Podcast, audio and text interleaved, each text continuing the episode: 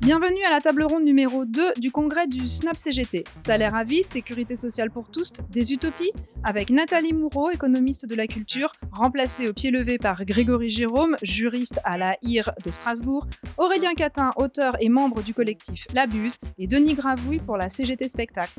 Ce week-end, nous invitons des artistes, des experts, expertes, spécialistes et représentantes et représentants de structures professionnelles à partager des points de vue sur les conditions économiques et sociales avec lesquelles l'artiste-auteur, l'artiste-autrice au travail compose et se confronte au quotidien, notamment à l'absence de rémunération. Nous souhaitons mener une réflexion collective sur les améliorations voulues par les artistes et l'ouvrir aussi aux utopies. Au plaisir de se rencontrer, échanger et débattre pour faire vivre le syndicat et faire reconnaître notre travail. Épisode 5 L'assurance chômage et le statut artiste-auteurice. Euh, moi, je suis Anne Moirier, plasticienne et membre de la commission exécutive du SNAP CGT. Et on a aujourd'hui avec nous pour parler de ce sujet, donc Grégory Jérôme, Aurélien Catin et Denis Gravouille. Donc, pour commencer à, les présenter, Grégory Jérôme, il est coordinateur du centre de formation des plasticiens intervenants à la IR. Donc, c'est l'école, euh, c'est Haute École des Arts du Rhin. Euh, tu es membre aussi du, groupe Économie solidaire de l'art. Tu es coprésident de Documents d'artistes Grand Est et tu as participé, euh, tu as coécrit une tribune euh, dans Le Monde en 2020 avec Nathalie Moreau et Dominique Sago Duvorou, donc deux économistes de l'art, qui s'appelait Il faut refonder les politiques culturelles par un rééquilibrage des revenus. donc voilà. Donc ensuite, on a Aurélien Catin, qui est auteur et militant euh, pour les droits économiques. Donc il est membre de l'association d'éducation populaire Réseau Salariat et tu fais partie du collectif euh, L'Abuse. Euh, tu, es euh, ben, assez connu aussi par euh, la publication euh, de Notre Condition, un essai sur le salaire au travail artistique qui est sorti en 2020 aux éditions Rio. Et à côté, on a Denis euh, Gravouille. Donc tu es euh, de métier chef opérateur euh, de prise de vue et tu es aujourd'hui secrétaire général de la Fédération du spectacle CGT. Et, et tu es négociateur aussi pour la CGT sur l'assurance chômage. Première question, donc je vais la poser à Grégory Jérôme. Je voudrais savoir, est-ce que tu pourrais faire euh, un état des lieux de la situation des artistes euh, aujourd'hui? Hyper simple. Bien sûr.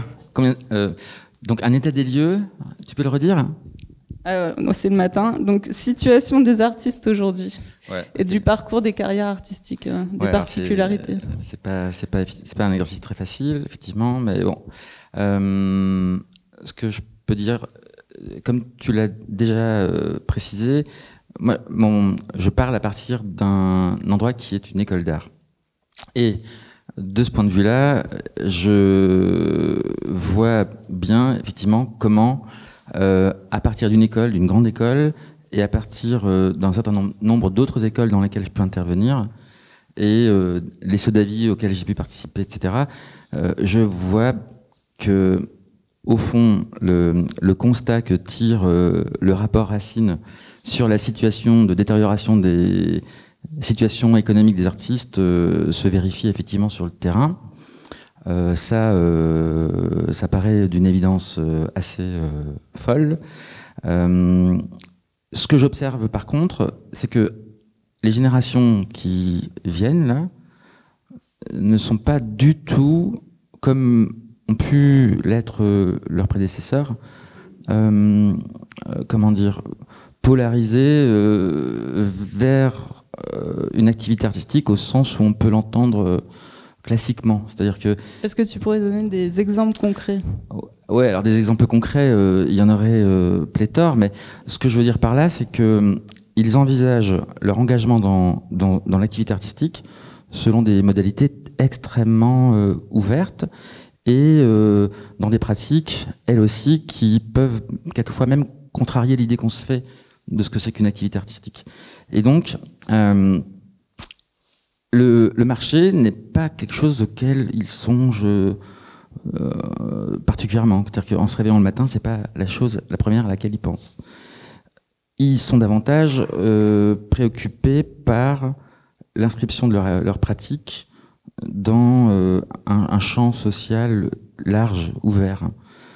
Ce qui veut dire que on, on s'inscrit pas forcément dans, dans les formes canoniques de l'activité artistique, c'est-à-dire la production d'une œuvre pour un espace dédié à la monstration et ensuite la promotion.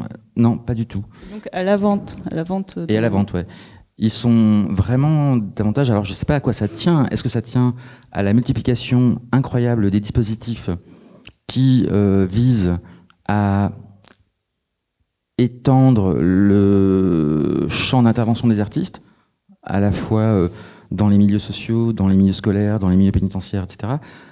Ou est-ce que ça tient plus fondamentalement à une euh, conviction ou à un engagement que l'art ou l'activité artistique doit renouer avec euh, d'autres formes d'écologie des pratiques. C'est-à-dire dans l'espace rural, en investissant des espaces euh, dans lesquels la présence artistique a été largement, euh, comment dire, escamotée. C'est-à-dire que il y a, pas ou plus ou peu d'artistes. Et évidemment, les circonstances dans lesquelles nous sommes peuvent expliquer en partie cette euh, volonté de s'inscrire dans des territoires dans lesquels la présence artistique n'est pas forcément aussi dense que dans les métropoles. Mais définitivement, les métropoles ne sont plus des lieux qui attirent les jeunes artistes.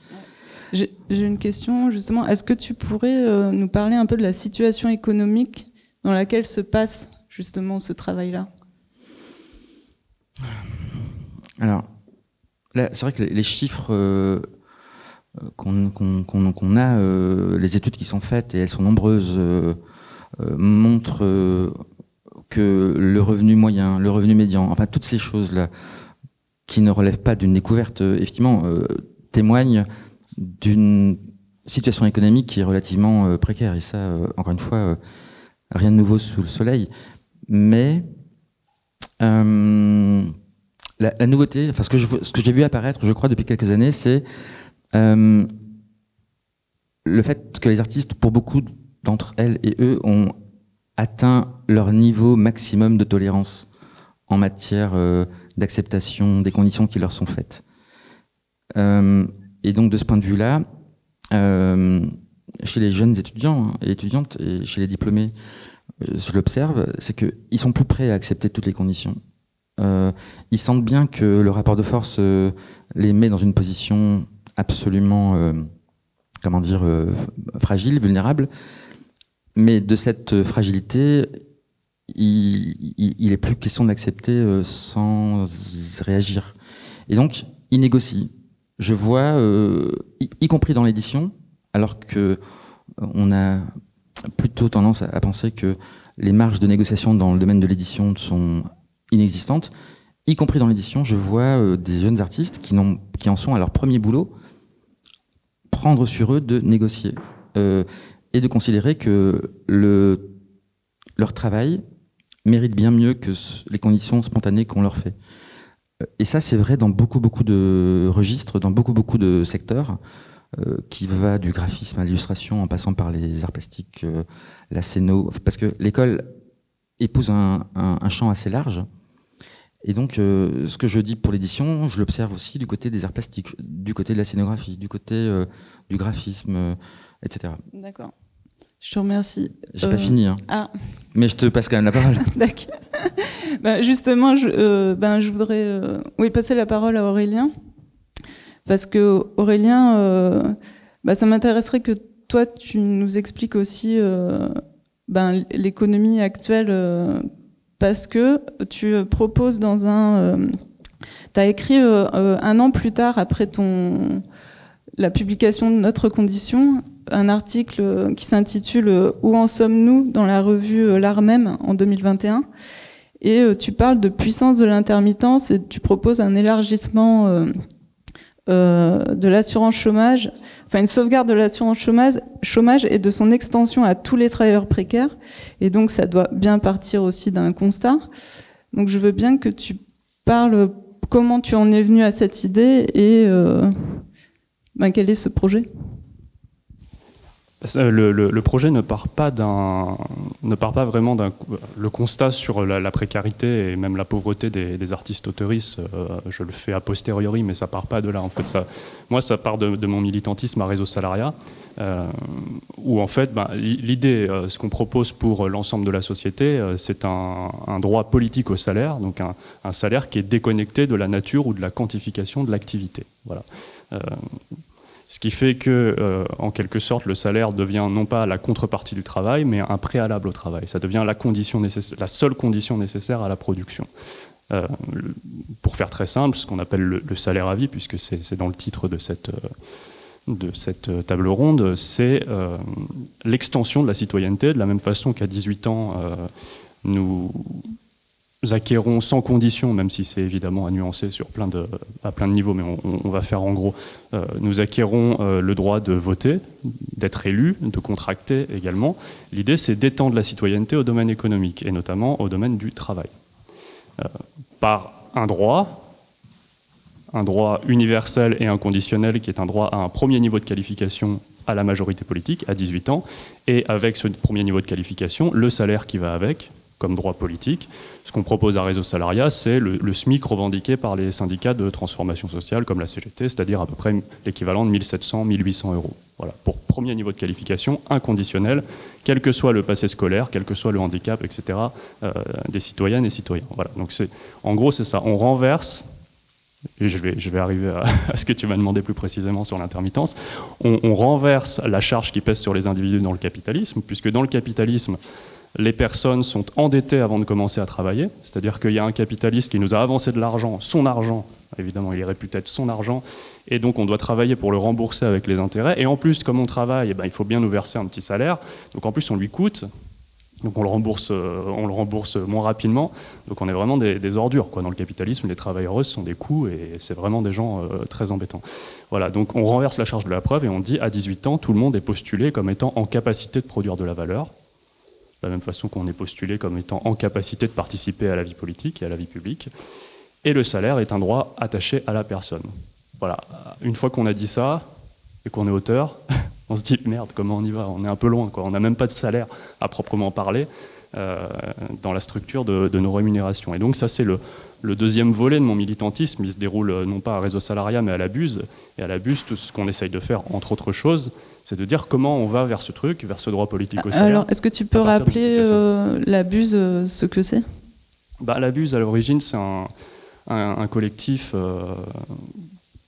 qui s'est créé principalement dans le champ des, arts plastiques et même de l'art contemporain, on peut le dire, et qui regroupe euh, des plasticiennes.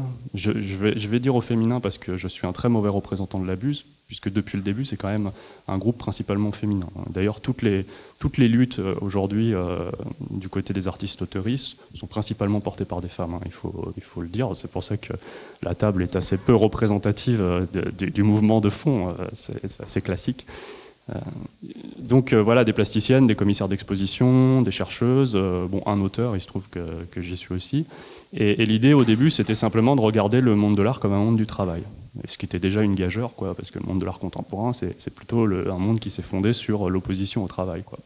Euh, et puis progressivement, on a commencé à chercher des outils, un peu dans la veine du syndicalisme, euh, du syndicalisme révolutionnaire, c'est-à-dire à la fois des outils pour améliorer le quotidien, euh, c'était la table ronde d'hier, et ce qui a donné lieu à une plateforme de signalement des pratiques abusives, et un outil de, perspective de transformation sociale, et notamment ben, de transformation du statut des artistes, mais pas en tant qu'artiste, essayer d'aller chercher un statut de travailleureuse de l'art pour trouver des ponts avec l'ensemble des travailleuses et donc, il a fallu notamment bah, étudier la structure des revenus euh, des artistes auteuristes, voir euh, aussi euh, faire, l'analyse de leur régime de sécurité sociale, qui, chose intéressante, offre, enfin, ouvre des droits salariaux, des droits de salariés à des gens qui ne sont pas salariés, et donc pousser un petit peu la réflexion en disant, bah, puisque du côté de, la sécurité sociale, on sait donner une retraite, une assurance maladie et des prestations familiales de salariés à des gens qui ne sont pas salariés, il n'y a aucune raison qu'on ne fasse pas la même chose sur l'assurance chômage. Et c'est là qu'on a commencé à développer cette idée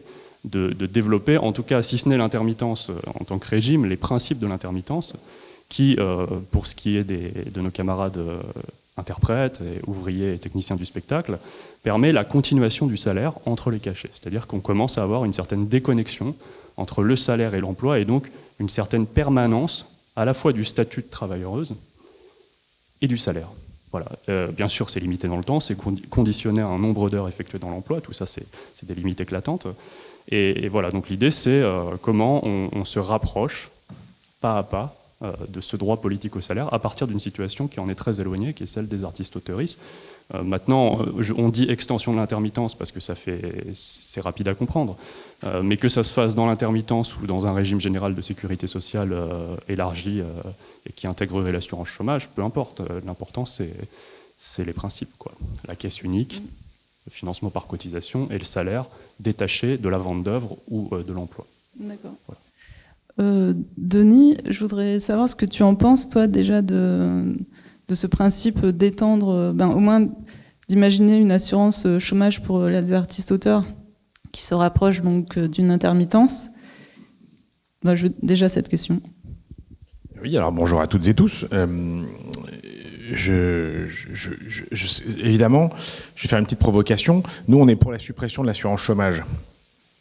Je, fais une petite provocation parce qu'évidemment, c'est une provocation. C'est-à-dire que euh, la CGT a un projet qui s'appelle Nouveau statut de travail salarié. Donc évidemment, euh, ça peut euh, sembler exclure les autrices et les auteurs, mais ça pourrait s'appeler Nouveau statut de travail d'ailleurs. Euh, bon, parce que justement, ça, part un, peu de la même réflexion, ça se fait à peu près à la même époque que Réseau Salariat, mais la CDT propose une sécurité sociale professionnelle qui justement commence par euh, le fait d'être rémunéré dès ses 18 ans jusqu'à sa mort, avec une évolution du salaire euh, qui est au moins doublée.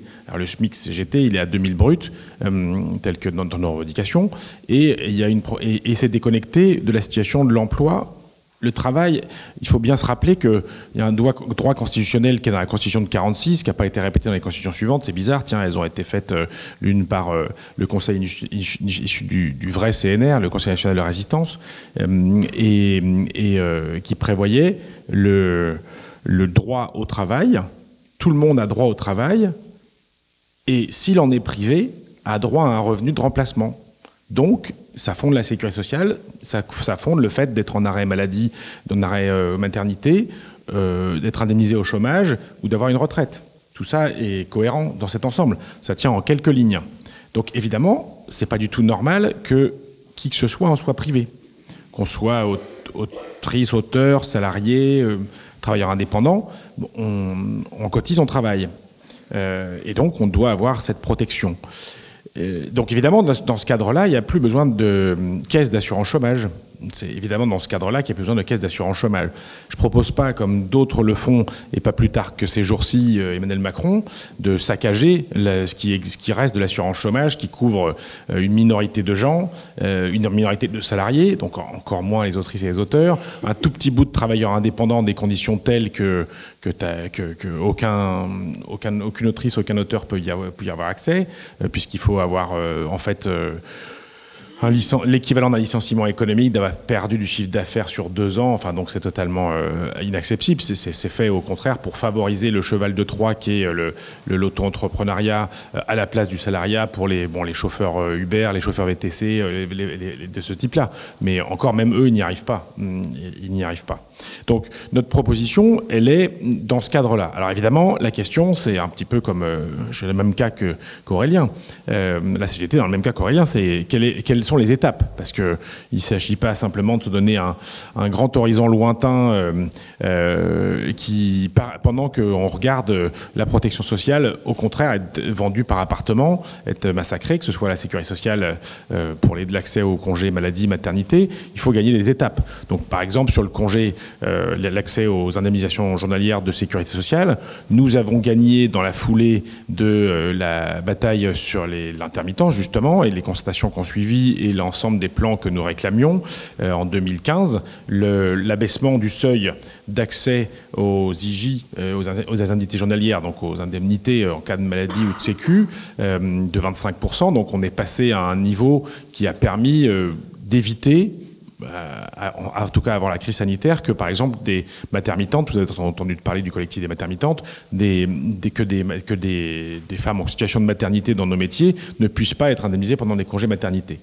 Euh, il a fallu attendre euh, les batailles de 2021 pour que il a fallu il a fallu 2019 pour que les journalistes pigistes par exemple se soient adaptés et que pour les autrices et les auteurs se soient adaptés par un décret de décembre 2021 qui est en plus loin d'être parfait tel qu'il a été rédigé par le par le gouvernement. Euh, mais au fur et à mesure, il faut des étapes de ce type-là je le ramasserai après, euh, des étapes de ce type-là pour, euh, pour arriver à ça. Alors, concernant le revenu de remplacement, parce que là, on parlait de congé maladie ou maternité, évidemment, le, ça n'arrive, c'est très important pour ceux à qui ça arrive, mais ce n'est pas le quotidien de tous ceux qui se retrouvent dans la discontinuité de revenus, discontinuité d'emploi. Et, donc, c'est une question. Euh, bon, on est assez réservé sur le fait de dire qu'il faut, élargir l'intermittence. Je vais vous expliquer pourquoi. Autant il faut absolument trouver une solution pour que les autrices et les auteurs soient concernés par ce revenu de remplacement et cette continuité de revenus. Là, on, est d'accord avec, euh, avec Aurélien, il y a une bataille à mener là-dessus. Autant l'élargissement du régime d'intermittence. Bon, euh, le régime d'intermittence, à force d'avoir bataillé, d'avoir réussi à avoir des rapports de force sur les intermittents du spectacle, les artistes et techniciens intermittents du spectacle qui sont embauchés par un producteur de spectacle, ça c'est un des fondements de, du, régime, des règles particulières.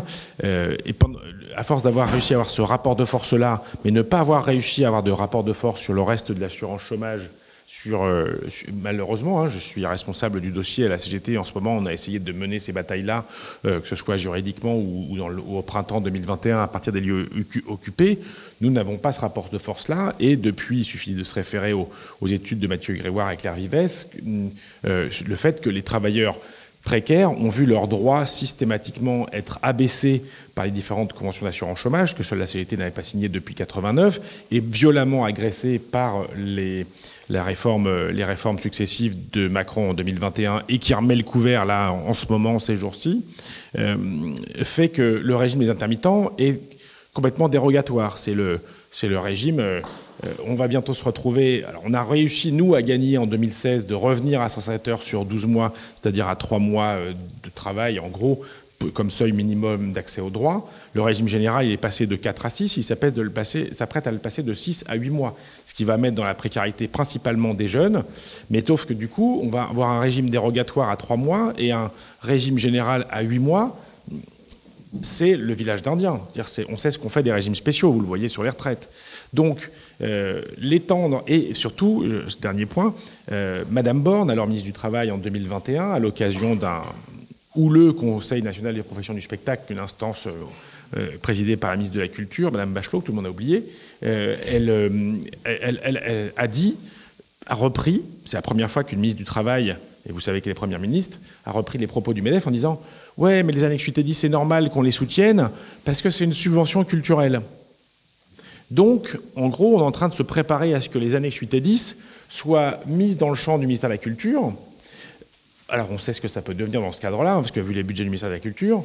Et surtout, ce n'est plus, c'est vraiment d'une part continuer à détruire l'assurance chômage, et d'autre part, ce n'est plus un droit, un revenu de remplacement quand tu as perdu ton droit au travail, c'est une subvention aux employeurs du spectacle qui organisent leur, leur, travail à partir de la précarité. C'est plus du tout le même sens. Donc, c'est pour ça que je suis, réservé tactiquement sur la période. C'est pas évidemment pour euh, euh, pas pour empêcher les autrices et les auteurs d'y accéder. Bon, d'une façon, d'un point de vue juridique, en ce moment, c'est strictement impossible à cause de, la structuration des règles.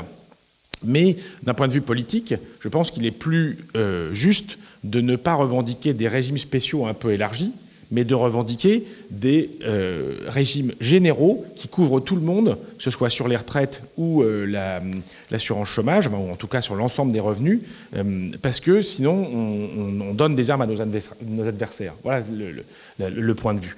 Bon, ça n'empêche qu'il faut continuer à se battre, parce qu'il y a quelque chose de commun avec cette proposition, parce que c'est juste et c'est bien de sortir du côté un peu honteux, bah, on survit, avec cette perspective tout le monde a le droit de vivre de son travail. Je vois en, arrivant ici, vivre de nos métiers, euh, c'est un slogan de la CET Spectacle que le SNAP reprend depuis son adhésion en 77. Euh, c'est absolument nécessaire de dire qu'on ne doit pas être honteux de ne pas réussir dans la situation de marché dans lequel les travailleurs sont soumis à, à devoir... Euh, on doit construire une société dans laquelle on doit avoir ce droit au travail garanti et le reste, c'est de la construction. C'était le cinquième épisode des tables rondes du congrès du SNAP CGT. Enregistrement et montage, Clara Rivoisi. Vous pouvez aussi retrouver ces podcasts sur www.radiocampusparis.org ainsi que sur www.snapcgt.org.